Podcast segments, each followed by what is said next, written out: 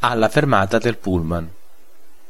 Alla fermata del pullman, Francesco chiacchiera un po' con gli altri passeggeri. Molti di loro vanno a lavoro, alcuni ragazzi vanno a scuola o all'università. Aspettando il pullman si parla spesso del tempo, delle notizie di cronaca o del giorno che i passeggeri hanno appena cominciato. Il pullman arriva presto, oggi non è in ritardo. I passeggeri salgono sul pullman e prendono posto. Il pullman parte.